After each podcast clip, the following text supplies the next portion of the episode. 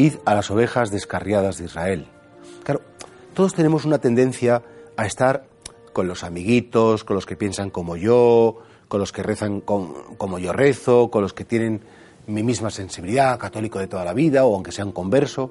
Y qué difícil es ir a las ovejas descarriadas, es decir, a esa gente pues que no está en comunión contigo, que piensa distinto, que incluso pues a veces no cree en Dios o es agnóstica y que pues que milita en, en ideologías especialmente agresivas y claro, lo fácil es decir, uy, esos son ellos, nosotros somos nosotros y entre nosotros un gran muro que nos separe, ¿no? Claro, Jesús dice a sus apóstoles, tenéis que ir a las ovejas descarriadas de Israel, no vayáis a las que ya están en el camino bien, sino salid a su encuentro, tratadlas con cariño, intentar, bueno, pues que descubran y que vivan este, este mensaje y este camino de salvación.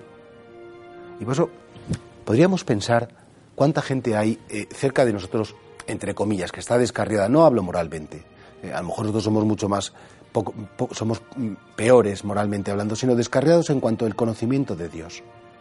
Y claro, les huimos, no nos interesa estar con ellos. Hombre, no se trata que hablemos de religión todos los días porque nos convertiríamos en unos pesados, pero somos cariñosos, eh, eh, estamos atentos con ellos, no, no se sienten discriminados, sino todo lo contrario, a la vez que tampoco seamos unos cobardicas, no, como le tengo miedo porque me va a atacar, sin miedo tampoco, decir, oye, respetémonos, tú tienes un modo de ver la vida, yo tengo otro.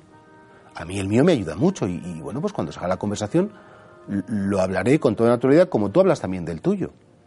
Qué importante saber que el comienzo del amor es el respeto.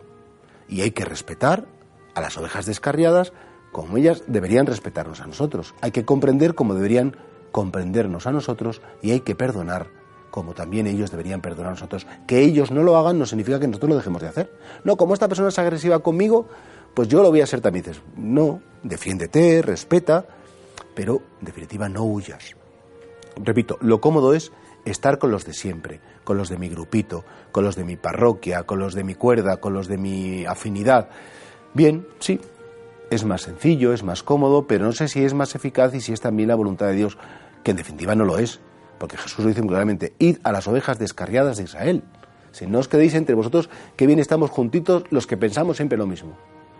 Bueno, y ahí pues efectivamente, repito, no tanto con nuestros sermones, con nuestras palabras, cuanto con nuestra vida y con nuestras obras, por lo menos podrán conocer que hay un Dios que les quiere, que ha tomado la carne humana, que ha muerto y que ha resucitado por ellos.